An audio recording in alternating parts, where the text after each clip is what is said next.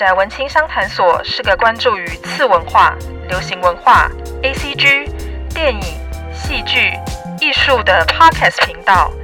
阿宅与文青一定是个空集合吗？御宅文青商谈所这个第三空间，希望能让阿宅与文青都能在这里畅所欲言。宅青们，大家好，欢迎大家来到御宅文青相谈所，我是主持人嘎拉西皮，A.K. 嘎拉。不知道大家听完上一集嘎拉我在跟大家推广历经弦音的集数，另外还跟大家分享了二十七俱乐部那些英年早逝的音乐人他们的故事，不知道大家听完有什么样的感想呢？如果还没有听上一集节目的宅青们，请务必要啊、把上一集听完，因为呢这一集。嘎拉要介绍的作品，同样是以乐团为出发的两部作品。我想要在这边跟大家分享的是，第一部作品就是 Beck 摇滚新乐团，第二部作品呢，则是我自己非常喜欢的呃 BL 作品，就是 Given 被赠予的未来。呃，上一集节目播出之后，我有在 IG 上面呃开问答箱，然后询问大家最近在听什么样的音乐，然后有没有想要推荐给我的音乐人。呃，就有收到大概十几个朋友的回应吧，我自己还蛮开心的，因为我发现哇，真的是高手在民间，每一个人听的音乐就是完全的曲风都不同，而且呢，呃，可能是因为呃宅青们都非常的厉害，丢出来的音乐呢，其实都非常的特立独行，而且也非常的有品味。我在这边想要花一点的时间，将我收到的问答来跟大家分享一下。啊、像是有呃朋友就推荐一些台湾的独立乐团啊，啊、例如说有二零二零年成立的一个乐团，叫做当代电影大师，是一个新的乐团，还蛮有趣的一件事情是，啊、虽然这个乐团很新，然后我在查资料的时候就发现说，诶，里面有个团员好像是朋友的朋友，也是似曾相识的人，啊、这边我就不多说什么了，就是也希望这个新兴的乐团未来能一路顺遂。然后能产出更多更新的作品，然后另外呢，还有啊、日本的乐团 Dish，Dish 的话，我自己最有印象的就是他的主唱北村匠海，匠海他非常的可爱哦，哦、他除了唱歌好听以外呢，他还有演戏，像之前我一直在推的《东京万复仇者》里面的啊、Takemichi，也就是武道呢，就是北村匠海所演的。他演的也非常的好啊，所以基本上他就是跟菅田将晖一样，唱歌演戏都很棒的一个可爱的乐团主唱。我在这边也要恭喜，就是菅田将晖他跟小松菜奈啊、结婚了，也是算蛮早婚的。对，我也非常看好他们这一对小夫妻，因为其实我在之前就有跟大家分享过《假面骑士 W》里面啊、当初我认识菅田将晖就是从《假面骑士 W》里面认识的，所以呢。当时候的他才十十六十七岁吧，非常的稚嫩，他就演了一个非常棒的一个角色，就是飞利浦啊、从这一出呢，就可以看得出来，他跟佐藤健一样，就基本上是一个戏精啦，也花了很多的时间跟努力在演戏的这条路上面。他也说他在演艺圈已经打滚了这么多年了啊、想要感谢大家的祝福，然后他跟模特儿小松菜奈结婚了。就是非常的恭喜他们啊！他们之前在交往的时候，应该说不意外吗？我自己还蛮希望他们能快快结婚的。嗯，就是恭喜他们。然后另外呢，呃，也有宅青们推珂拉琪。呃，珂拉琪其实是我自己非常喜欢的一个团哦。主唱呢，夏子呢，他非常的厉害，他可以将，例如说重金属的。吼腔啊，然后再结合台语歌，再结合日语，再结合一些原住民的一些元素，把它融合在一起，把它杂糅成一首很棒的歌曲。也无外乎他们的乐团的团名叫做珂拉琪，也就是拼贴的意思。所以呢，他们这一个团名呢，就展现出这整个团的一个风格。他们的团的风格呢，就是一个多元文化、多种语言拼贴而成的一个概念。真的非常好听啊！然后也有人推呃黄金神威的 ED 呃 The Sixth Lie 的 Hibana 这首歌，我觉得超赞的，因为我最近我刚好在补的作品呢，就是黄金神威。目前看到第二季动画，我自己非常非常喜欢黄金神威第一季的 OP 跟第一季的 ED 啊，基本上几几乎不会跳啦，真的是非常好听，就很推荐大家。如果有看《黄金神威》的朋友，可以再去复习一下。呃，日文的部分呢，也有朋友推的是呃尤露西卡，尤露西卡这个音乐人呢，虽然我跟他没有到很熟，可是呢，最近其实日本有蛮多不露脸的音乐人出现，他们的 MV 呢，呃，在日本叫做 PV 啦。他们的 PV 呢，都是以比较像是动画的方式去做呈现，然后他们的歌词呢也也富有含义。像尤露西卡呢，它里面有一些歌呢，就是取自于文学作品，例如说像是海明威的《老人与海》，其实很耐听。然后另外我们的 Podcaster 朋友呢，依依恋不舍的依依呢，他说他最近在听 The Backhorn，就是爆轰乐团，他是一个日本团，我还蛮惊讶说他竟然会听一个这么 hardcore 这么。啊，有 powerful 的一个日本乐团。我一开始听爆轰的时候，就被他的嗓音、主唱的嗓音给震慑到。其实是一个非常 hardcore 的一个乐团。假设喜欢听摇滚，或者是喜欢有一点金属风味的摇滚团的朋友们，就可以去听一下 The Backhorn。然后另外有宅青推的是一样是日本的音乐人，叫做 Mosao。Mosao 的声音真的是非常的好听哦。然后他的 PV 同样也是用。啊、动画去做呈现的，我自己觉得啊，颜色就是非常的漂亮，而且温暖。喜欢听比较安静，然后比较舒服、悠闲曲风的朋友，可以去听一下 Mosao 的歌。然后 Mosao 他自己的 YouTube 频道，他自己也蛮常会在 YouTube 上面直播，跟大家分享他的音乐的，就也可以去追踪一下他的 YouTube。呃，也有宅青们推了啊、日本的乐团呢，就是 Good on the Real 跟了啊 Creep HYP，不好意思，我不太。清楚那个 Creep HYP 它到底正确的发音是什么？这两个团呢，其实其中有一团就是 Creep HYP 有来过台湾，两个团的风格都是比较偏向啊轻摇滚的类型，对，不是那种很 hardcore 比较那种重金属摇滚的类型，他们是走比较轻摇滚的类型，又带有一点点 pop 的感觉，传唱度基本上都还蛮高的。然后另外呢，呃，除了日本团、日本音乐人以外，其实。这次收到的几乎都是日本呐、啊，日本跟台湾的独立乐团居多，所以可以感觉出来，喜欢音乐的宅青真的是不下少数啊！我也从这次的歌单里面获取到了很多我很喜欢的啊、呃、新的音乐人，就非常感谢宅青们一一的跟我分享这些音乐人啊、呃。另外就是呃，干话浮沉 The Trash Talk Tainan 的。啊、Miko 推的很喜欢的一个团叫做青毁，那个毁呢，其实就是虫的那个毁，就是手冢。我们经常会说手冢治虫嘛，但是它就是一个部首，所以就是毁部，所以我都叫它青毁。青毁的歌我自己很喜欢，我就是听了干化府城推广之后，我就深深的爱上了这个团。如果大家有兴趣的话，可以去看一下他们的 MV。他们其中有一首歌叫做《无你的故事》。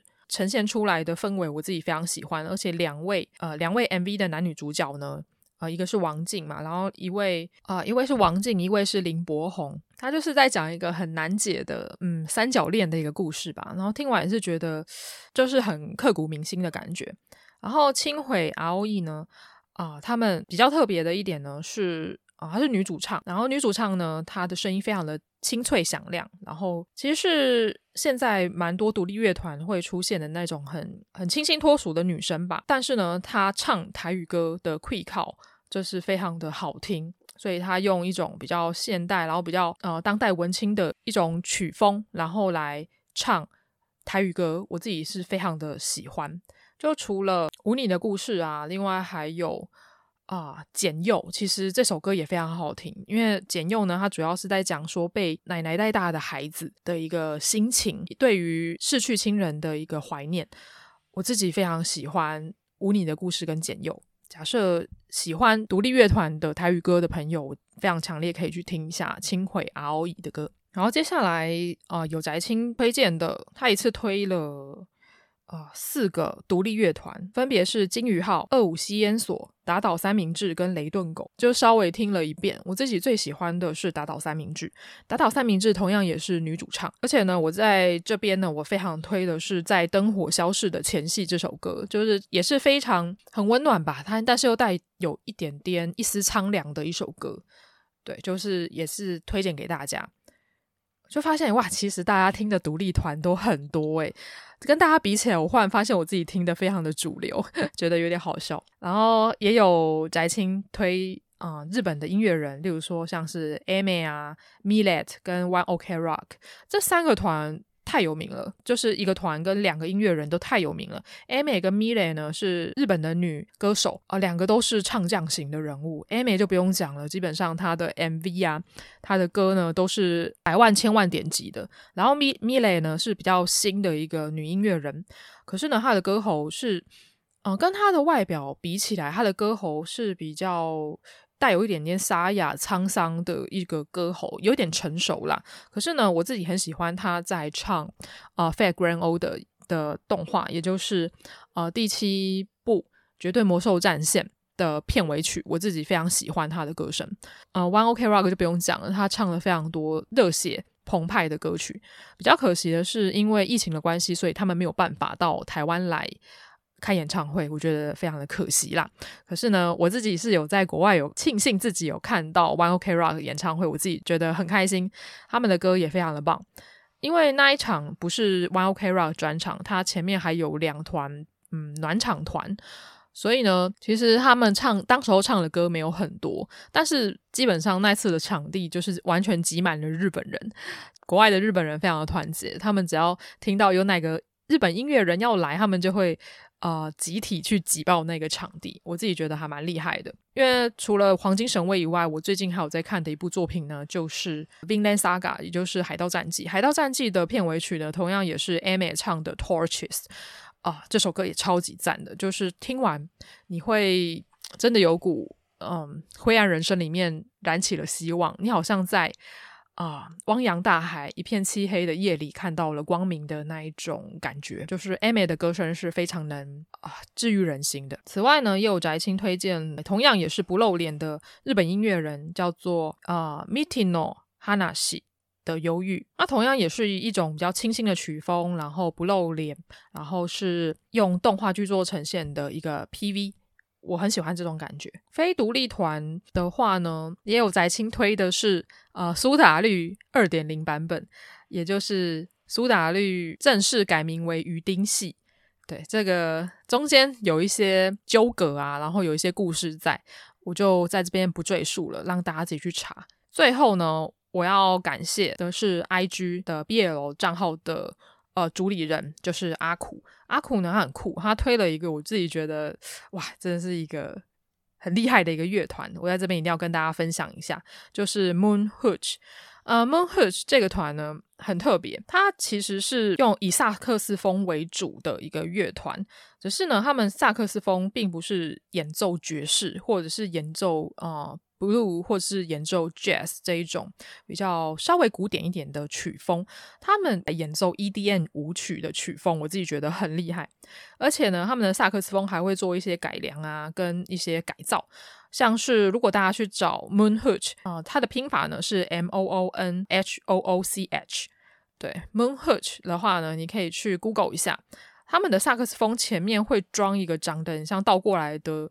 呃，交通三角锥，然后就挂在萨克斯风的呃前面，我自己觉得很酷，因为萨克斯风的声调已经很浑厚了，但是它加上了这个三角锥，有点像三角锥的一个听筒，它呈现出来的萨克斯风的声音又不一样了，我自己觉得很厉害，因为我很喜欢看音乐人他们怎么样去改造乐器。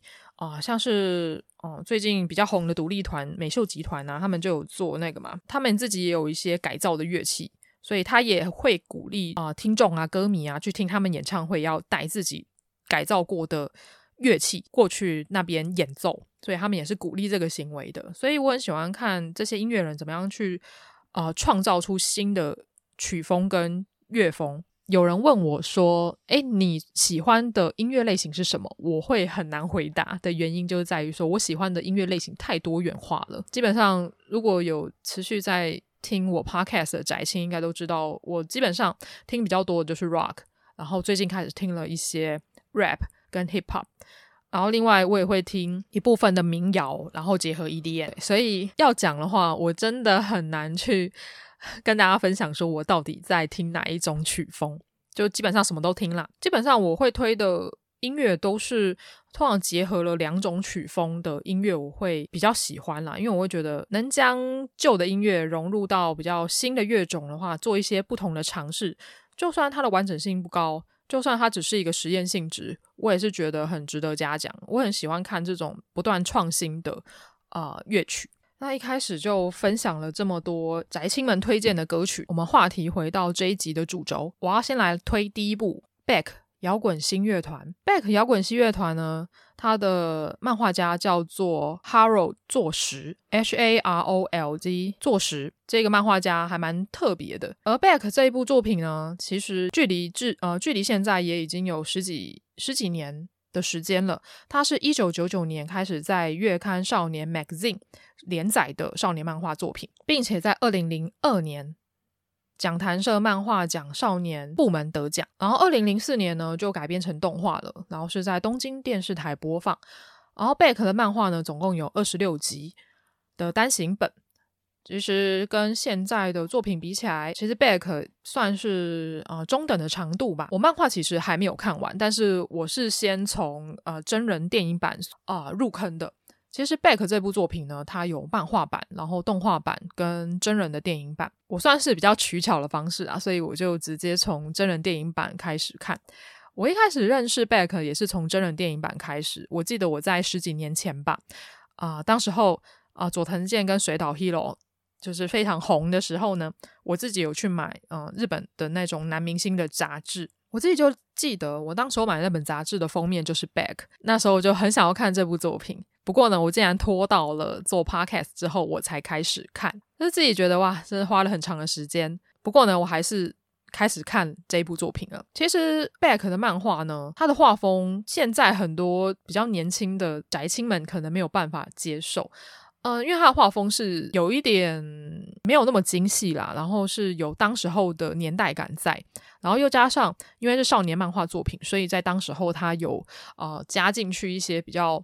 男性福利向的一些画面，我在这边先跟大家讲一下，说到底 Back 的漫画跟呃 Back 的呃真人版电影差在哪里好了。刚刚有提到说 Back 的漫画作品呢，其实比较少年取向，所以呢，它里面有一些福利回。然后 Back 的真人版电影，因为它只有两个半小时的时间，它没有办法把二十六集的漫画全部演完，所以它应该就是。取到前半部分一个段落，然后做一个完结。但是我觉得真人版电影还蛮好看的，它起承转合都做得很好，也是一个很完整的章节，不会让人觉得诶有头没尾，或者是呃删减太多。它里面最大的一个改变，应该就是它有拔掉一些配角，例如说像是里面男主角一开始遇到的啊、呃、学姐。像学姐这个角色就是一个福利担当的一个角色，对，所以在 真人版、真人的电影版就完全把学姐这个角色整个拔掉了。Back 的剧情呢，它主要是在讲说男主角叫做啊、田中信雄 Yukio，大家都叫他小熊。为什么他会叫小熊呢？主要的一个原因是因为他的名字是蔡奇阿米啊，他在小时候。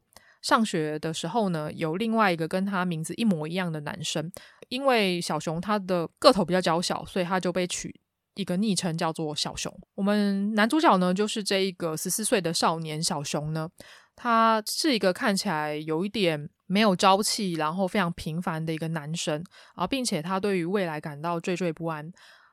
他在学校里面。也不是风云人物，甚至还会被恶霸们欺负。他其实跟我们现在少年漫画里面的男主角，就是那种弱气少年啊，常常被霸凌的男生有一点像。通常这种类型的角色呢，他会在中，他会在故事一开始遇到一个很重要的人。这个重要的人呢，就像他的精神导师一样，开启他的人生，让他开始慢慢变强。而小熊呢，真的就在某天遇到了这样的一个人物。这个男人呢，叫做南龙介。他因为龙介的关系呢，就踏入了音乐的世界。一开始，小熊怎么认识龙介的呢？啊、起源于一只狗。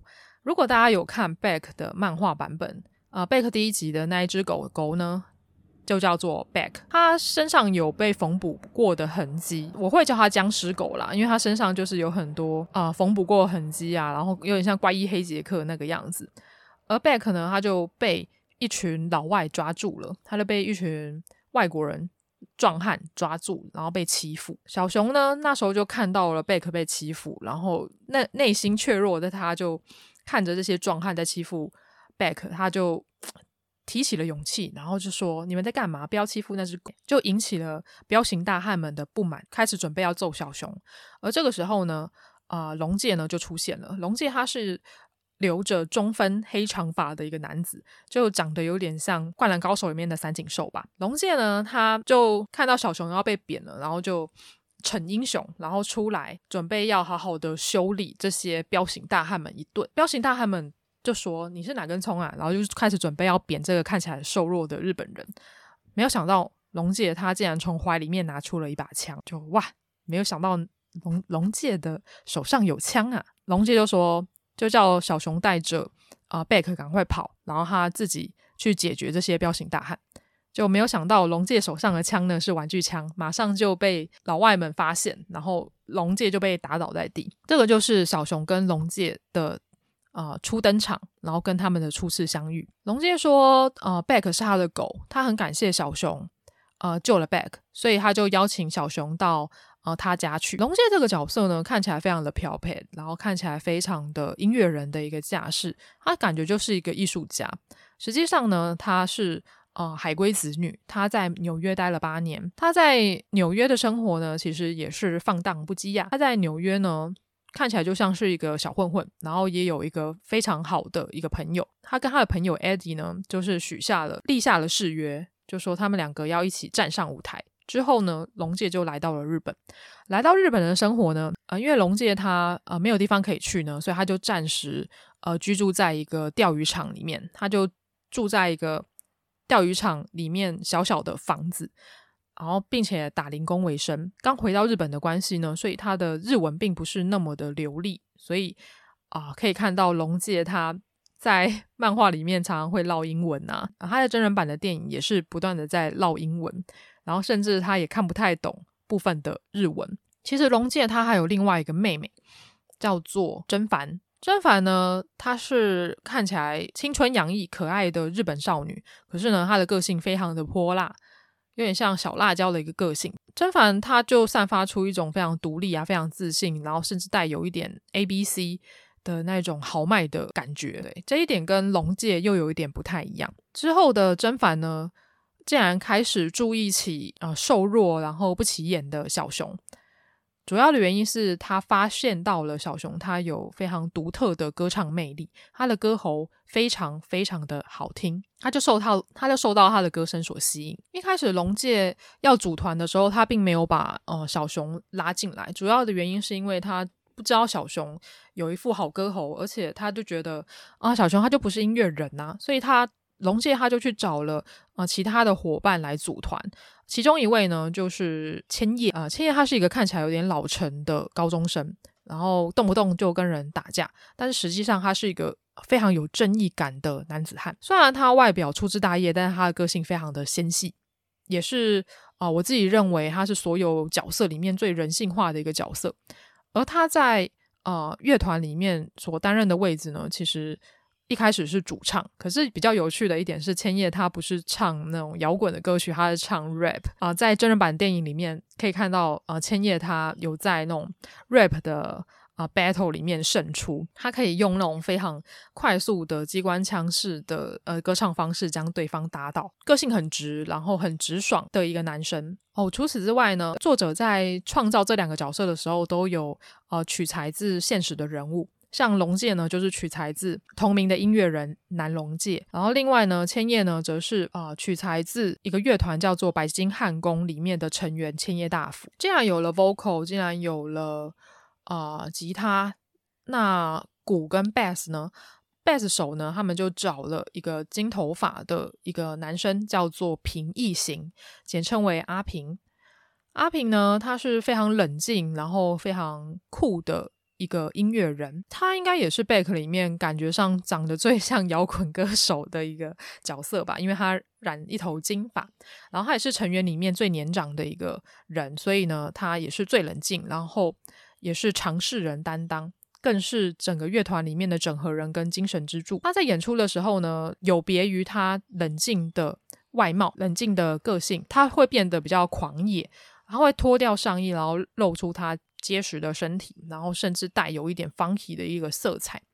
他贝斯的技巧呢，已经优秀到可以让一些非裔美国音乐人所认同。然后，因为他的呃演奏技巧高超，所以他也不断的被邀请入团呐、但是，他后来啊、因为相信啊龙介的关系，所以他就加入了 back。然后，最后一位鼓手呢，叫做樱井裕志，他跟小熊呢一样，都是啊十四岁的学生。他看起来非常的斯文，非常的温文儒雅。的一个角色，樱井裕志简称为阿英，他也是小熊在学校里面最好的朋友。因为小熊他就是不断的被霸凌嘛，就阿英就看不过去，然后就是出来帮他讲话，就没有想到也被 痛扁一顿。可是呢，这反而造就了阿英跟小熊两个人之间非常深厚的一个友谊。他因为兄长的影响的关系呢，所以他他七岁就开始接触爵士鼓。虽然看起来斯文，但是他打起鼓来就完全不马虎。他有着高超的技巧，而且拥有贯彻自己信念而活的强大意志。这些角色呢，就是构成 Beck 主要的角色。因为我是真人版电影入坑的嘛，真人版电影其实是在二零一零年的九月四号上映。他的主演在当时都是一时之选，都非常的有名。像是南龙介呢，就是由水岛 Hero 水岛肥履所饰演啊、我记得水岛 Hero 在二零一零年的时候，就是他大红大紫的时候，在当时候他演出了非常多很著名的日剧。我在一开始认识水岛 Hero，其实是从呃假面骑士卡布托认识他的哦。在当时候，假面骑士真是捧红了一票。就是男演员呐、可以说是男明星的摇篮吧。水岛 Hero 在《Kabuto》里面演的就是一个酷哥。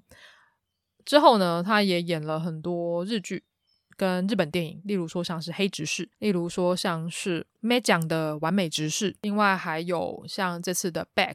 不过呢，水岛 Hero 他因为跟女歌手炫香结婚的关系呢，所以他就慢慢的淡出了荧幕。他就在专心的在家里，就是相妻教子。之后呢，他就转行成为了作家。听说他最近也有开 YouTube 频道，大家有兴趣的话也可以去关注一下。啊、接下来男主角小熊呢，是由佐藤健所饰演。佐藤健就不用讲了，他从啊、呃、电王开始，假面骑士电王开始，一路演演演演到现在，就是完全没有停歇。更者呢，他到了最近还有非常亮眼的演出，例如说他演了啊、天堂医生啊，然后还有他演了《神剑闯江湖》的剑心。不得不佩服佐藤健，他是一个非常高能而且多产的一个男演员，并且去看一下他的 YouTube 频道，可以看到哇，他为了剑心这个角色所练的武打的基底真是非常的深厚哦。他去练那些跑酷啊，你就觉得哇，这个人的体能真的非常的强。然后接下来是千叶的饰演者呢，就是桐谷健太。桐谷健太他一直都有最强绿叶之称哦。我自己非常喜欢桐谷健太啦，因为我以前看的日剧就是每一部都有桐谷健太。例如，例如说我自己很喜欢的《Rookies》菜鸟总动员啊、呃，还有像是呃《Cross Zero》呃《飘撇男子汉》。然后跟这一次的 Back 然后甚至到最近，诶，去年还今年的，呃，我家的故事，其实桐谷健太都有演出哦。另外还有他跟菅田将晖一起演的日本电影《火花》，其实都可以看得出来，嗯、呃，桐谷健太他他的演技，他的演技其实蛮受肯定的。虽然他长得不是顶帅，但是我觉得他不论无论他的演技啊，他的演戏的能量都非常的足够。我自己很喜欢痛苦健太，然后平易行呢是向井理所饰演，就是曾经有获得，曾经有获得就是师奶杀手级人物的一个称号的向井理，一直都是一个斯文的一个代表。不过他在这次演的啊、阿平呢，我自己觉得非常的帅啦，就是可以展现出阿平就是完美 body 的，应该就只有向井理吧。接下来是阿英，他饰演者是中村苍。呃，中村昌他的外貌是一个很可爱的一个男生，然后有一种邻家的气息。呃，中村昌他其实作品量没有到很多，然后也因为结婚的关系呢，呃，慢慢有一点点淡出啊荧光幕前了。不过呢，呃，中村昌在《Back》里面演出的阿英呢，我自己非常非常的喜欢，他是一个很强的呃辅助 support 的一个角色。我也很喜欢他所流露出来那种很真实，然后很温暖的一种情感。然后最后呢，真人版电影的女主角，也就是南龙介的妹妹南真帆呢，是由呼纳戏里所饰演。我还蛮开心的一点呢，是在于因为呃南龙介跟南真帆两个都是海归的子女嘛，所以他们在纽约待了八年，自然而然他们的英文程度一定会很好。可是日本的电影呢，一直都有一个问题，就是他们找来的要饰演 A B C 身份，应该说 A B J 身份的日本演员呢，他们的发音都没有到很标准，所以会让我们这些观众有一种出戏的感觉。可是他们这次找来的水岛 Hero 呢，跟呼纳系里两个都是真的是从小在国外长大的。水岛 Hero 他之前在瑞士生长，然后呼纳系里我记得应该是在澳洲吧。他们两个都是有在国外环境生长的经验，所以呢，他们两个的英文非常的流利。而且没有口音，我觉得呃，制作组找他们两个来饰演南龙介跟南真帆，真的是非常非常的好。他们也把那种归国子女对于日本文化的不适应的感觉，或者是看不懂日文的焦躁感，然后不时会使用晶晶体，不小心老英文的的状况都有呈现出来，所以我自己还蛮喜欢这两个演员的。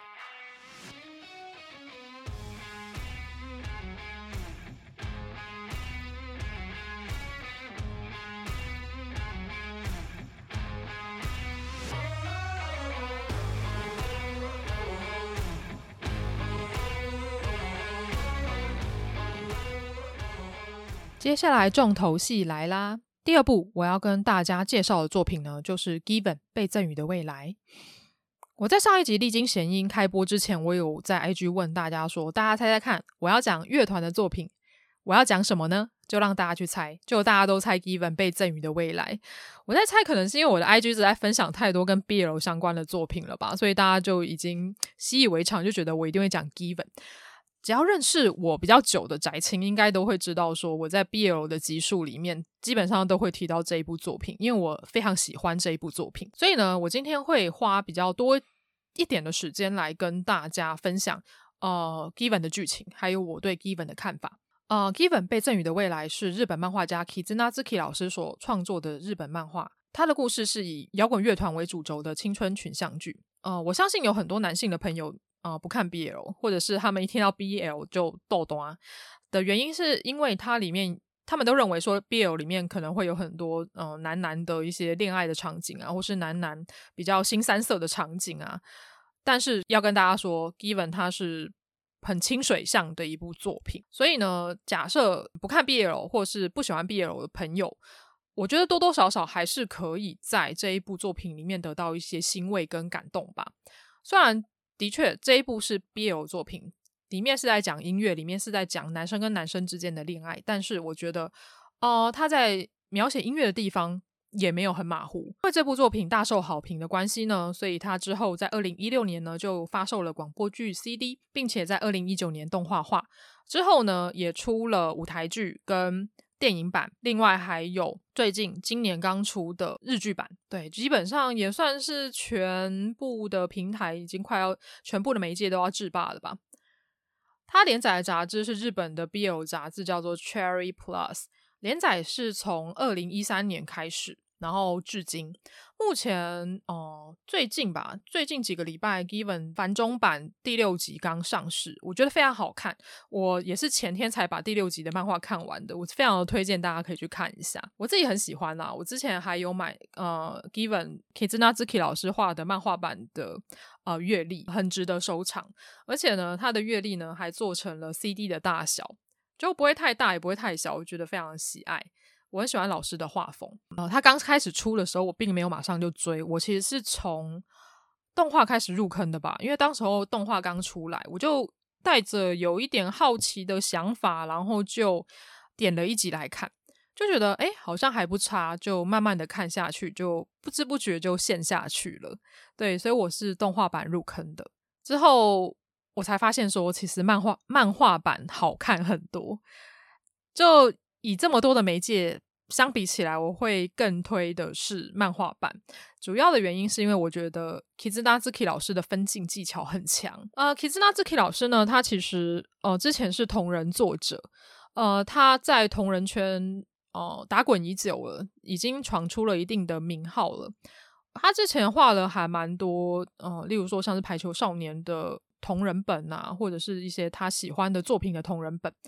其实他的作品呢，无论是同人或者商业志，里面都有非常强烈他自己的一个风格。呃，除了画风以外呢，他的人物，他画的少年呢，都是带有一点点阴郁色彩的。然后他的剧情也跟呃单纯要卖肉的 BL 不一样，他他很喜欢细腻的去描绘人物的心理状态。对，这一点呢，我可以等一下跟大家分享一下。那一开始我们先来聊一下，说，诶，Given 他的故事到底在讲什么？他主要一开始在讲的是啊、高中生上山立夏呢，呃，立夏是一个喜欢弹吉他的黑发少年，感觉还蛮受女生欢迎的。但是呢，他对于他的高中生活也没有太大的一个想法，他就很喜欢弹吉他作曲啊，然后并且他有加入一个小小的乐团。某一天呢，他在学校的楼梯间呢遇到了一个。男生，这个男生叫做佐藤真东。真冬他是咖啡色头发的少年。真东呢，他竟然在楼梯间睡着了，然后他就看着这个在楼梯间睡觉的男生，手上竟然抱着一把红色的吉他。这把吉他呢是呃 Gibson 一个很著名的吉他品牌的半空心吉他。他就看着这个男生在这边睡觉，就想说，嗯，他怎么会睡在这边？然后手上还抱着一把吉他。然后之后呢，真东就醒来了。立夏跟他交谈之后呢，开始聊天。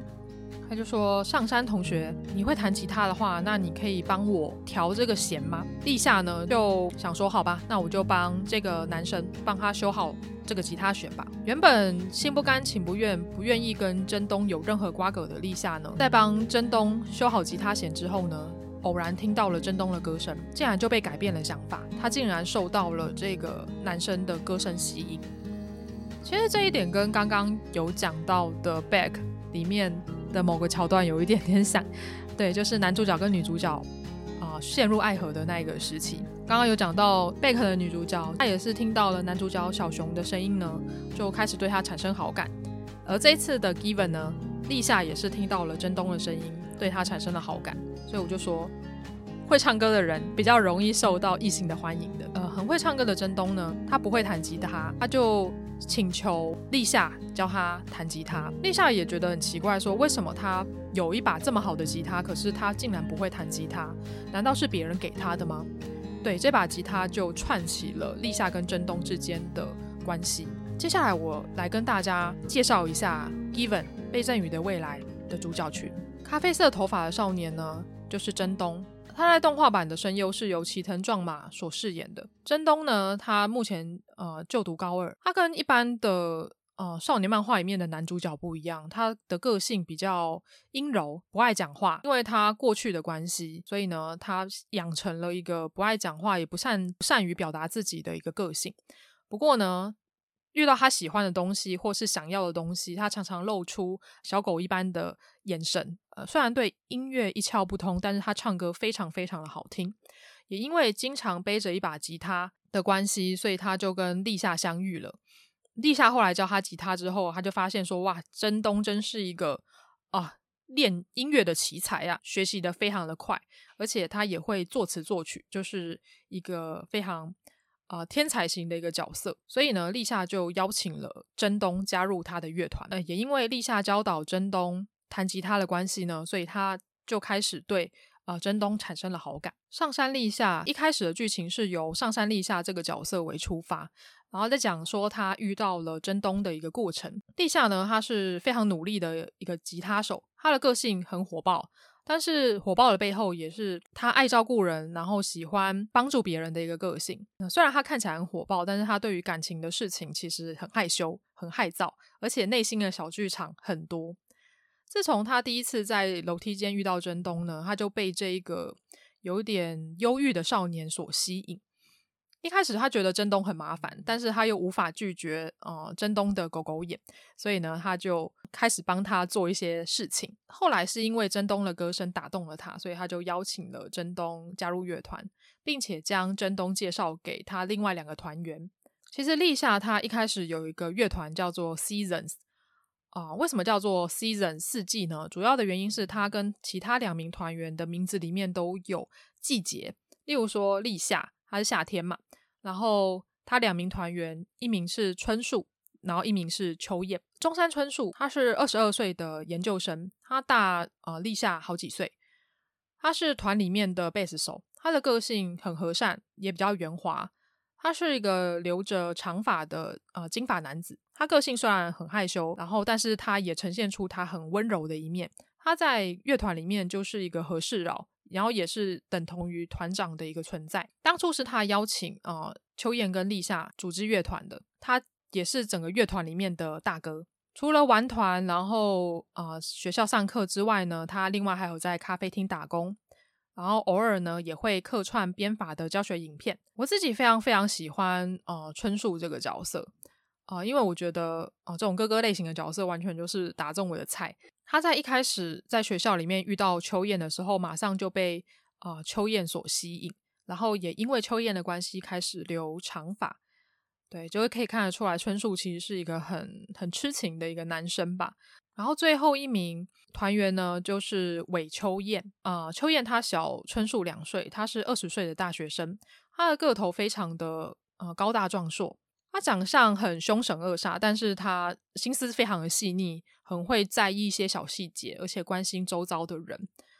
呃，比较有趣的一点是，漫画将秋雁呃形容是一个很帅很帅的男生，我觉得这一点很有趣啦。就是我们可以看到漫画里面，因为作者的画风的关系，你都会觉得哇，每个男生都长得很帅。但是实际上，在漫画的世界里面，你可以从呃漫画配角的一些观点来。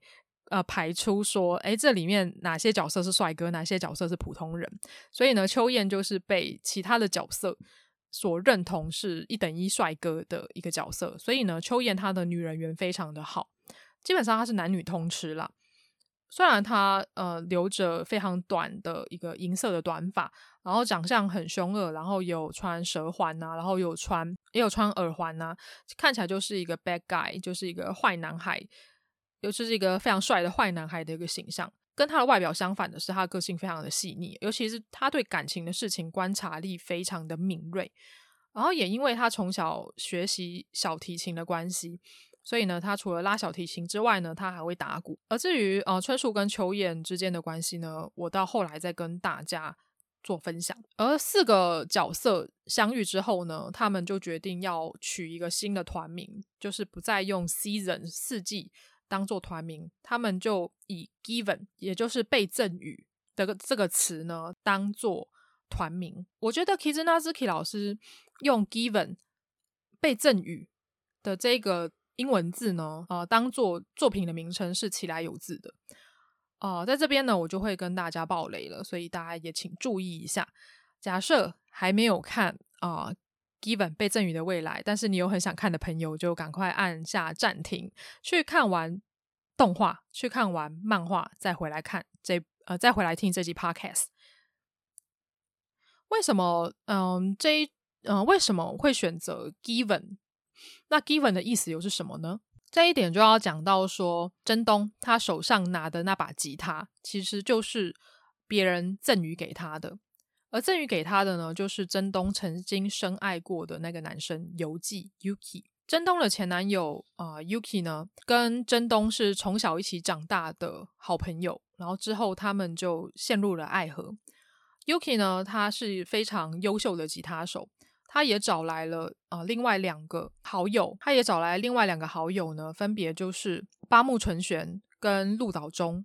他们就组成了乐团，因为真东他不会乐器的关系，所以他就是在旁边啊、默默的看着他们，然后帮他们加油打气。之后呢，他就跟 Yuki 陷入了爱河，然后成为了情侣。不过后来因为种种的原因，Yuki 他已经不在人世了，留下的是非常难过的真东，还有鹿岛忠，还有八木玄纯，因为他们四个人是从小一起长大的好朋友，所以当其中一个人离开了。另外留下的人只能呃徒增悲伤。真东虽然外表满不在乎的样子，但实际上他的伤却一直存在他的心底。他就留着他的前男友留给他的吉他，就算弦断掉了，他也不知道该怎么样去修补。直到他遇到了立夏，立夏帮他修好了那一根断掉的琴弦。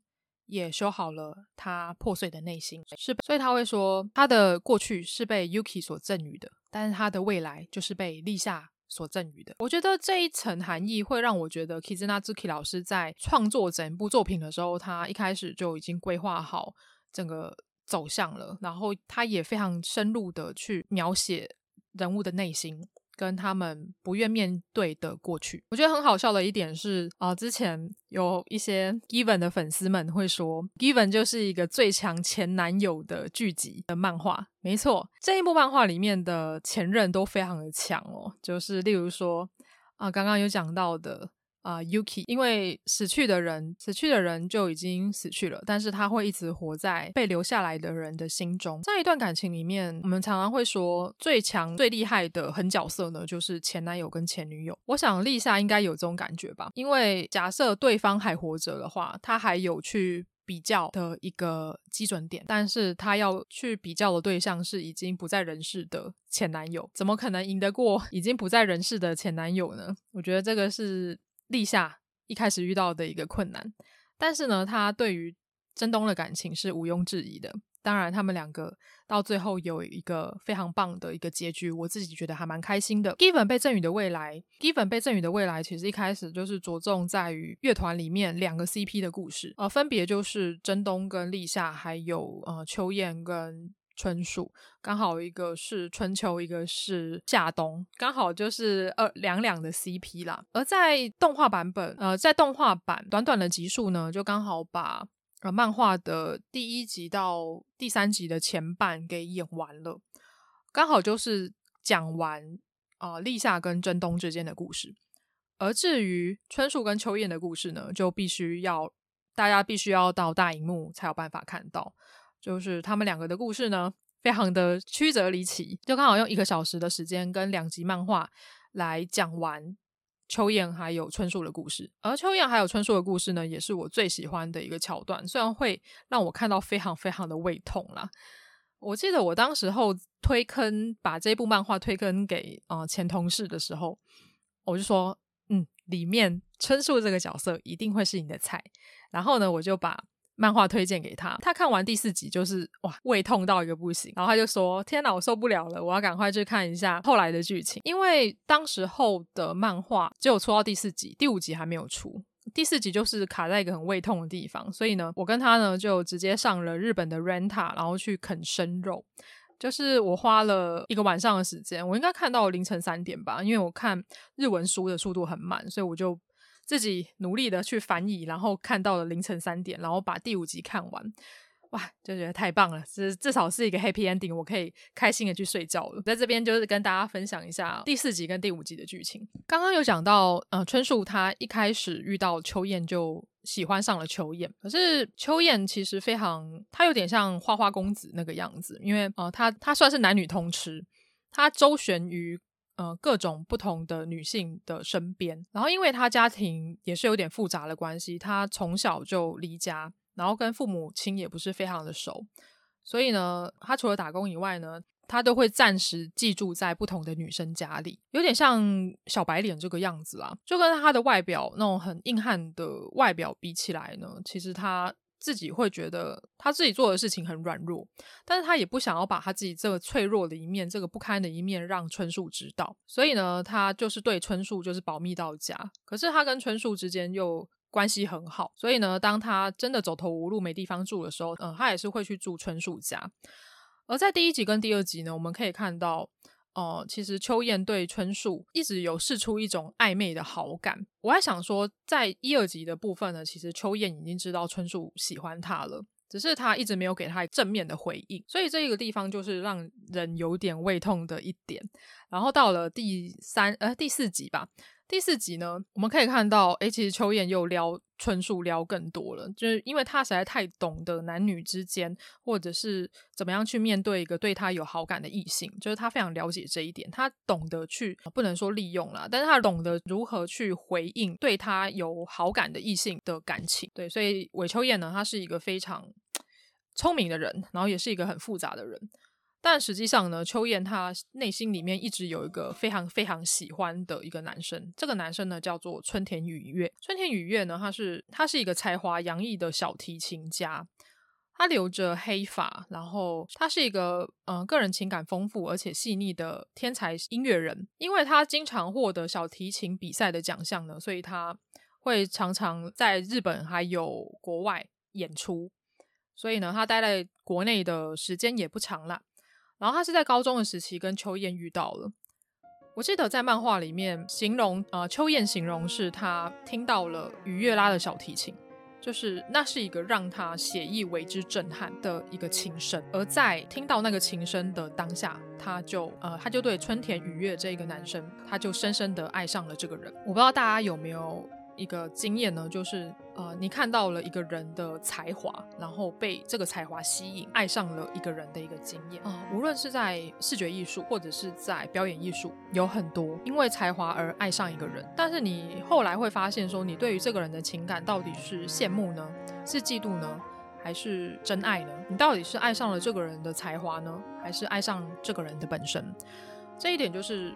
秋燕跟雨月之后遇到的一个状况，只能说相爱容易相处难呐、秋燕跟雨月同居之后呢，就发现他们两个之间个性呃磨合不来。虽然秋燕深爱着雨月，她喜欢雨月拉的小提琴，他也喜欢雨月这个人，但是他们两个就是没有办法好好的生活在一起。大大小小的争执，大大小小的摩擦，毁坏了他们两个安稳的生活。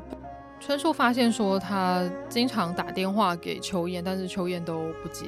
但他不知道秋雁其实当时候周旋于许多的呃女性的身边，他也不知道说秋雁她一直钟情于她的前男友，也就是春田雨月身上。其实秋燕跟雨月呢，在多次的争执之后呢，他们两个就分手了。可是秋燕还是住在雨月家，她仍然还是过着居无定所，然后流连于各个异性跟同性家之间的一个关系。他们分手之后，还曾经以炮友的身份一起生活过。可是呢，这样的生活呢，让秋燕非常的痛苦，因为她知道她跟雨月不适合，她也看到雨月她不断的在换其他的男人。他没有办法做出什么。跟雨月争执之后，他就会被赶出那个家，他就必须要再去找其他的住所。其实他这对他而言是非常伤、非常难过的一件事情。然后最后呢，他在跟雨月的一次争执之下呢，他来到了春树家，因为他知道春树不会拒绝他，因为他知道春树喜欢他。不过呢，在那天的晚上，伤害春树的一件事情，呃，秋叶发现春树他有受到邀请，是春树前女友邀请啊。春树去当支援，呃，去他的乐团当支援乐手，但是春树没有把这件事情跟其他的团员讲。然后秋彦知道这件事情很生气，他就觉得春树在隐瞒着他什么，而事情就在那一天晚上爆发开来了。秋彦说：“难道你也想要把我推开吗？”他明明知道春树喜欢着他，然后他利用了春树的好感，然后强吻了春树。虽然春树他喜欢着秋彦，但是面对到这么不理智的一个状况。这不是他想要的一个感情，所以春树非常的痛苦。但是他知道秋燕他内心有一个创伤，所以春树就对着秋燕说：“如果有你，如果你有什么事情的话，请告诉我，我愿意跟你一起承担。”但是秋燕却硬生生的推开了春树，他拒绝了春树。这一点反而让春树更难过吧。在这个地方的角色的铺陈跟情感的啊、呃、堆叠，我觉得非常的强烈。然后也是从这一幕开始，我相信很多的喜欢 Given 的朋友就会秋燕贴上一个渣男的一个标签，就觉得天哪，春树这么好的一个男生，你怎么可以这样对他？就我在当时候也非常的生气啦，会觉得秋燕怎么可以这样子？你就算不喜欢人家就算了，你为什么还要利用人家对你的好意去伤害他？明明想要对方了解你，但是你又像刺猬一样去推开别人，所以那个时候我就觉得。秋燕他很渣很坏，花花公子，对，就是把所有渣男的标签全部贴在他身上。而春树在那一晚之后呢，他就离开了他的家里，他就说：“我去住别人家。经过了这一晚，春树对于秋燕是彻底的失望，彻底的绝望了。他将他对于秋燕的情感整个舍弃掉了。而在这一刻呢，也代表春树他失恋了。我很少看到有 BL 漫画家可以把失恋的场景描写的这么好，真的是非常非常的少哦。我觉得 Kizuna 老师厉害的地方就是在于说，他可以将啊 BL 的情感就是深化到这种程度。我觉得只要是你失恋过，你被提分手过的朋友，看到这一幕都会非常非常的伤心，然后甚至会产生一些共鸣。春树呢，失恋之后呢，他就将他曾经为了秋燕留的长发剪短，这也代表了他的决心。可是呢，只能说春树是一个烂好人啊。他们两个吵架之后呢，当然也影响到了乐团的练习跟演出，就连非当事人的真冬跟立夏，他们两个也感觉到了春树跟秋燕之间微妙的关系，但是命运捉弄人，春树却又跟秋燕同居了。只能说春树是个烂好人吧，他还是没有办法。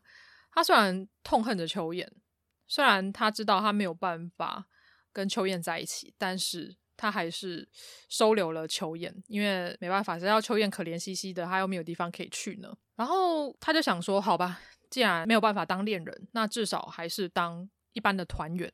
当一般的朋友还是可以的吧，所以呢，秋燕就他就暂时住在春树租屋处的客厅，反倒是因为他们两个之间这样微妙的同居关系，反而让他们之间的感情起死回生。我觉得这一点非常的有趣。其实我在看完《A Given》之后，我非常喜欢这部作品嘛，所以我有帮这部作品有写一篇文章，而且还写了一个漏漏等三千字的一个文章。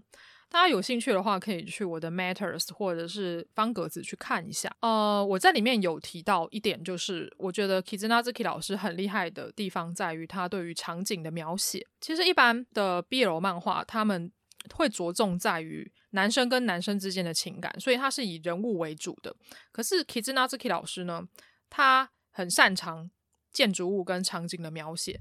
他不只是以人物对话来情感堆叠，他也可以用。场景，例如说，他会用一些电影的分镜啊，或者是呃场景的空景，然后来呈现时间的流逝，或者是呃中间他们发生了什么事情。所以，就算对白很少，你还是可以感觉得出来中间的情绪。所以，我觉得这一点是 Kizuna 老师很厉害的地方，也是让我深深佩服的一个地方。举例来说。呃，如果大家有看漫画的话，可以去看一下他的扉页。他的扉页其实都有一些呃故事在，都有一些情绪在的。有一次有一个扉页呢，是春树，就刚好在春树跟秋彦吵架的那一段的扉页啊、呃。春树呢，他蹲在地上，然后。他手上拿了一个雨伞，下过雨的地板形成的一个水洼，然后背景呢是在涉谷的一零九大楼前面。隔了几话之后呢，春树跟秋彦两个人之间的感情出现了一些起死回生的状况。那一集的扉页呢，就是呃，就是秋彦站着在一零九大楼前的样子。这两个扉页合在一起呢，会让人觉得好像秋彦在找寻春树，然后春树躲了起来的一个感觉。当然，这一点是我自己。的一个想法啦，呃，跟 Kizuna 老师的是不是设计扉页原始的理念是不是有相关，不得而知。但是这个是我自己解读 Kizuna 老师扉页的一个方式。然后另外第二点呢，就是秋彦有谈到说，他跟雨月两个人同居的时候是在一个呃不见天日的地下室。这个地下室呢是雨月的住所，然后也是一个看起来还蛮高级的。一个空间，这个空间里面没什么对外窗，然后隔音效果很好，是一个非常适合练琴练鼓的一个地方。然后同样也是雨月跟秋燕的爱巢。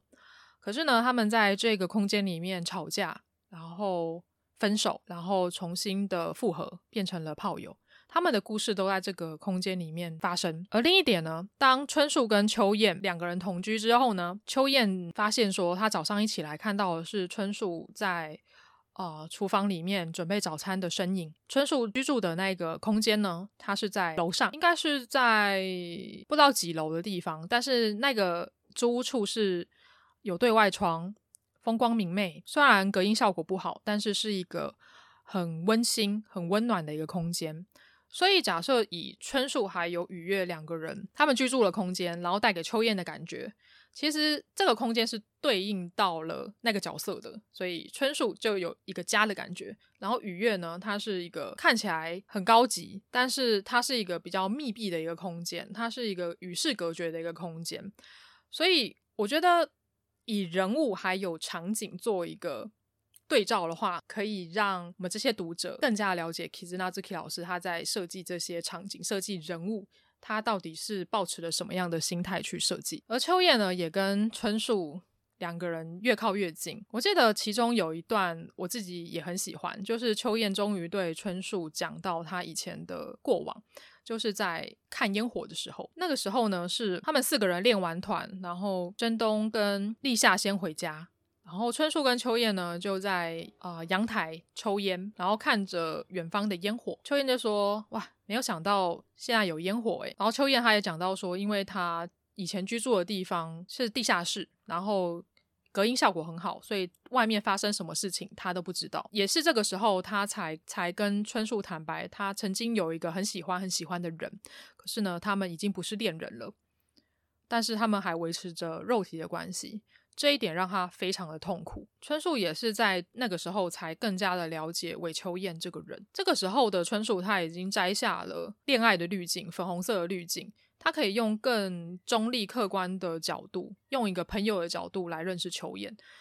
所以以情感的情感线来讲的话，其实春树他是一见钟情，然后喜欢秋燕，喜欢到无法自拔。然后因为呃中间发生的那件事情，所以。他失恋了，他将他的情感全部抹杀掉，所以他跟秋燕的感情呢，从他暗恋他变成了单纯的朋友，然后之后他们两个同居，又慢慢的起死回生，又从朋友变成了情人。我觉得这个情感线非常的巧妙，也非常的厉害，所以我自己非常喜欢春树跟秋燕的故事，就是在这个地方。虽然他很虐，他很难过。他很虐心，但是他到最后还是给你一个很棒的一个结尾。而且我刚刚有讲到说，Kizuna 老师他在描写分手、描写断联、描写伤心的过往，他真的是非常的厉害。尤其是里面的角色都有他不堪的一面，有他的过去，他可以将这些过去处理得很好，又不落俗套。可以直中到我们的内心。当秋雁她慢慢的喜欢上春树之后，呃，她决定要舍弃掉她跟雨月之间的感情。虽然他们两个已经分手了，但是她还是没有办法从雨月身旁离开。秋雁呢，她了解到自己对春树的感情之后呢，她知道她下一步要怎么走。她知道她自己不可以过得那么窝囊，所以她就决定搬离雨月的住处。那时候的雨月呢，她在等着秋雁回来，所以可以看到他们两个之间的感情非常的纠结哦。这明明是。啊、在意对方，明明已经分手了，可是还是没有办法离开对方。他们就是在等对方提出最后的决绝吧。嗯，他们都在等待，所以一开始竟然是秋雁先跨出了这条线。雨月听到秋雁讲说，他开始觉得玩音乐很开心。那时候雨月呢，就突然很生气，他要说不准你舍弃小提琴，因为那时候的秋雁觉得跟春树啊、跟真冬、跟立夏一起玩团。打鼓对他而言是一件很开心的事情。他因为一开始，他因为小提琴的关系遇到了雨月，他也很喜欢雨跟雨月一起玩小提琴的那段时间。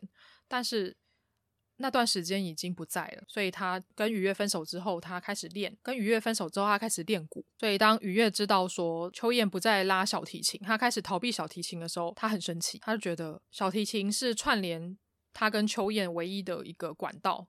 难道秋雁就要离开他了吗？他要舍弃掉他跟小提琴了吗？所以那个时候的愉悦非常的生气。所以除了空间以外呢，Kizuna 老师还以乐器当做人物的一个象征。秋雁他在他的人生里面，第一个阶段是遇到了小提琴，他遇到了愉悦。第二个阶段呢，他因为鼓的关系认识到了春树，所以他介于小提琴跟鼓之间呢，他中间有个转换。可是最后的秋雁呢，他他很喜欢跟团员们一起打鼓，但是他也没有舍弃掉小提琴。在 Given 的舞台演出呢，雨月感受到了真冬他具有魔法的歌声。这个时候我才知道说，嗯，音乐是真的可以救赎人的，可以在音乐里面世界各地不同的人产生串联，借由声音的魔法治愈好自己。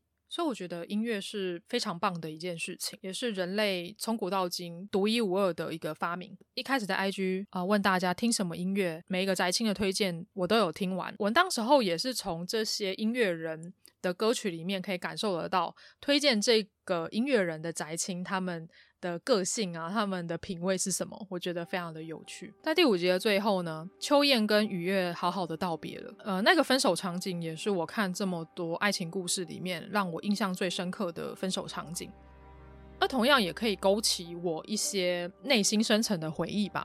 在这边，我要跟宅青们分享一下，我在 Given 里面数一数二喜欢的一个场景呢，就是秋燕跟雨月分手的场景。秋燕追逐着雨月的身影，她一直叫着雨月的名字，但是雨月呢，头也不回的往前走。她就说：“雨月，雨月站住！”雨月就说：“才不要，因为我停下来的话，你就要提分手了，对吧？你的鼓打得很棒，虽然还是一样听起来细腻又脆弱。”秋燕那时候就拉住了雨月的手，她说：“听我说，我是真的热爱小提琴，虽然打鼓也很开心。”但是，至今为止，我对小提琴投注的心力没有半点虚假。这一点其实就是在讲说，秋妍她对于呃雨月之间的感情是没有任何的虚假。虽然她也是折服于雨月的小提琴的功力，所以她自认为比不上雨月，所以她产生了一点点逃避的一个心态。雨月就说：“这算什么？分明就是在提分手啊！”秋燕就说：“没错，抱歉，至今以来。”我做了很多伤害你的事情，对不起。我觉得分手的情人，被分手的那一方听到对方对你讲对不起，应该是一件非常非常难过的事情啊。但是除了接受，还能说什么呢？秋燕对着雨月说：“谢谢你。”雨月这时候还是没有回头看秋燕的脸，他就说：“我会替你加油的。”我都明白了，放手。当秋燕松开了他的手，这个时候的雨月才回头看。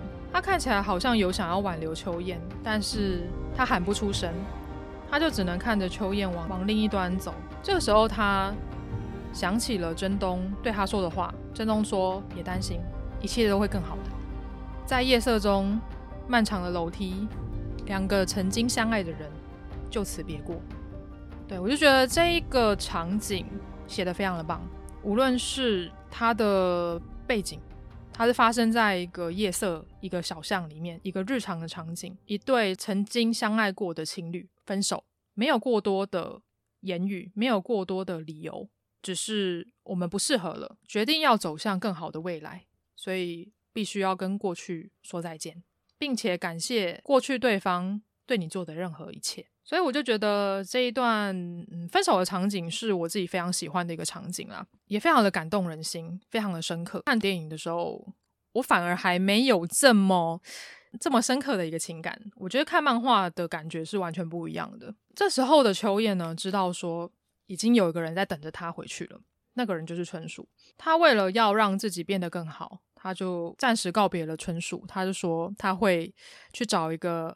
地方安顿下来，他会努力让自己变得更好。这时候的春树也发现秋燕有一些改变了。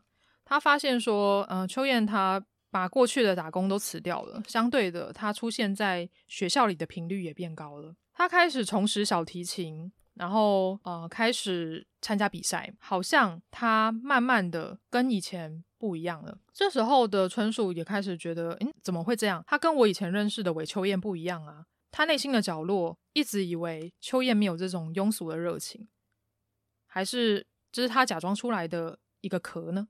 他开始感到有一点恐惧，因为对方变得有点不像他认识的秋燕。难道是春田雨月他改变了秋燕吗？这时候的春树呢，还是保持着对秋燕有一点好感，但是他知道他们两个不可不可能在一起的一个心情。刚刚有聊到了分手场景，那我在这边也跟大家谈一下，说我自己非常喜欢的一个告白场景。呃，一般来讲的话，我们通常都是情感堆叠到最后，男主角要跟女主角告白，然后那个时候应该是最最深刻的一个场景。然后通常告白完之后，他们会拥抱或是接吻之类的，然后之后就迈入了一个情侣的关系。那我们来看一下，呃，Given 第五集就是秋燕跟春树两个人之间的呃告白场景是什么样子。这时候的秋燕呢，刚比完小提琴比赛，然后他就说，他就追春树追了出去。他跟春树坦白，他希望春树可以接纳这么不堪的自己，所以他讲到了他的过去，他的家庭关系，然后也讲到了他跟雨月，也就是他曾经喜欢过的人分手了。这时候春树有点不知所以为然，然后就说：“可是你现在开始埋首于小提琴。”春树就呃，秋彦就说：“那是因为我至今为止都在逃避面对，所以我想要试试看自己能做到什么样的程度。”他了解到自己的想要改变的一个心情，所以他努力去做了这件事情。春树也感觉到以前的韦秋燕不会这样，现在秋燕很像不一样的人。然后这时候的。春树就说：“可是你对我的态度突然变得很疏远客套。”秋燕就说：“那是因为我啊，决定重新做人的理由，就是希望成为一个足以配得上你的男人啦。”对，他就这样脱口而出了，这是一个非常非常有趣的一个告白。告白之后呢，春树就愣住了，然后他自己也哑口无言。然后隔了一阵子，然后春树就突然脸红，秋燕就对他说：“春树，我可以触碰你吗？”春树就说：“可以啊。”秋燕就对他说：“我喜欢你，请跟我交往。我真的很逊，又狡猾，个性又幼稚，说不定又会害你担心，还有可能被上山臭骂一顿。但是听了真东的歌之后，我一直想要改变自己。”春树说：“我明白，别说了，我愿意。”这是一个发生在平凡无奇的某年春天，某个平凡无奇的爱情故事。听起来是，的确是一个很平凡的故事，它没有。啊、我们想象中这么大起大落，没有我们想象中那种戏剧化的告白场景。但是呢，我觉得反而是这个朴实、突然有点搞砸的一个意外感，让我对这个场景印象这么的深刻，却也如此的浪漫。最后的秋叶呢，真的成为了更好的人，就是为了要成为能够匹配得上春树的人。我觉得这个告白。在我心目中，比起什么“我爱你”“我很喜欢你”“请跟我交往”“没有你我不行”“你是我的唯一”这些很肉麻的话比起来，我觉得这一句话反而更能打动我的心。对，以上就是嗯、为什么我会喜欢《Given 被赠予的未来》春树跟秋彦篇的呃原因，因为它里面太多我喜欢的情感铺陈了，非常的没有浮夸，没有矫情，没有太过戏剧化的演出。它就是平凡无奇，如此贴近你我生活的一个故事。然后，Kizuna Zuki 老师用他自己的一个风格，非常细腻的描写，带有一点小说的呃对白的色彩，然后描写出一个这么棒的一个故事。这个就是我推 Given 的一个原因啦。啊、呃，当然，他最后有一小段是在讲说，呃，秋燕他对于春树的一个情感也描写的非常的好。我在这边就留给大家继续看。然后最近第六集出来了，第六集我自己也非常的喜欢。呃，故事主要是描写鹿岛忠跟八木玄纯的故事啊、另外还有立夏的故事。这三个角色激荡出来的火花，我自己觉得非常喜欢啦。我当然也是希望可以看到多一点秋燕跟春树的故事啦。毕竟我真的很喜欢这个 CP，我还为了这个 CP 写了那个落落长的文章，又做了一集 Podcast。我也希望能。啊、把我这一份喜爱跟喜悦分享给更多的宅青们。不看 BL 的朋友也可以去看一下这一段剧情。而至于最后呢，我想跟大家稍微聊一下真人的日剧版。其实真人日剧版出来的时候，嗯，我在我的社群有蛮多的朋友有在讨论的。呃，我自己是点开了第一集来看啦。嗯，因为一开始的选角我自己就不是非常的看好，虽然大家的演技都不错。哦，这边跟大家分享一下，因为最近的真人 BL 剧很多嘛，真人版的电视剧是在二零二一年的七月十七号在富士电视台开始播放。呃，台湾这边是 KKTV 跟 Friday 影音。呃，他的演员呢有真东是由撒那利所饰演，上山立夏是由铃木仁所饰演，中山春树呢是由柳俊太郎所饰演。韦秋燕呢是由井之血海所饰演，井之血海呢之前有演过《我家的故事》里面的某个摔跤手，对，摔跤手徒弟。而柳俊太郎呢之前有演过《经济之国的爱丽丝》里面的某个光头角色，对，他的反差有点大。啊，其实我觉得柳俊太郎还蛮帅的，只是不知道为什么他跟秋燕站在一起，就是这个版本的春树跟秋彦站在一起，怎么看都是春树比较攻，就是春树太帅了，他就是有一股很煞气的攻感，就反而秋彦好像就是被压的那一个。然后我在我的扑浪跟 IG 有分享一下，就是我看完第一集的一个感想，我自己觉得还蛮好笑的。然后之后就之后就有一些朋友来跟我聊，其中有一个朋友就说他跟另外一个朋友看完第一集很生气，他就说。秋燕一点都不秋燕，他就说秋燕完全不像啊什么的。他就说，就是这个版本的秋燕，就是相似度最高的时候，应该是在这个场景。然后他就截了一个图，然后那个图呢是是镜头由上往下，然后只有拍到秋燕头顶的一个画面。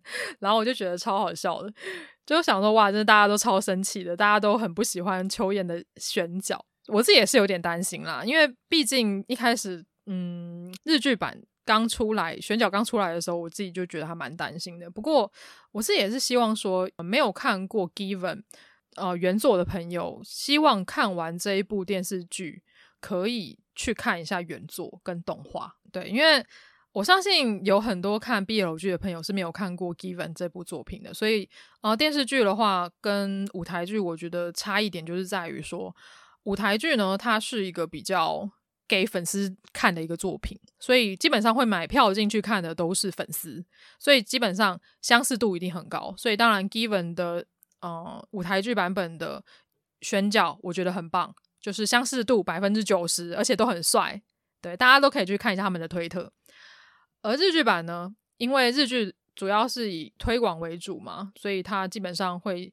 以一个比较写实的状态去描写，所以呢，里面会有一些改动啊，然后也会以一个推坑的方式，他要面对到的可能不一定是粉丝，他要面对到的是还没有接触过 Given 的朋友，对，所以我希望可以没有看过 Given 的朋友看完电视剧之后，可以去找他的漫画来看，这漫画真的很好看。在这边分享给大家，就是《Given》是我目前为止看过最棒的音乐爱情故事，然后也是我看过描写分手跟告白场景最深得我心的故事。假设你有以上这些情感的经历，我相信看《Given》应该会直接打到你内心最软的一块。我的推广就到这边。近年底了，所以嘎拉我应该会做一些嗯总编辑呀，或者是。做有点像是御宅文青相谈所的年度财报，就请大家不要错过我的 IG 喽。假设有任何的留言或者是年度想要跟嘎拉我讲的话的话，也可以到噗浪或者是 IG 来跟我联络哦。如果想要支持嘎拉的，也欢迎可以啊、小额赞助我。我的赞助链接呢，就放在底下的叙述说明栏。是因为年底真的蛮忙的关系，所以后来的。哦，时间可能还会再调整一下，就请大家不要错过我的 podcast 哦。我发现最近大家收听的速度可能有变慢一点，对，大家可能都想说啊，年底忙嘛，有空的时候再听一下。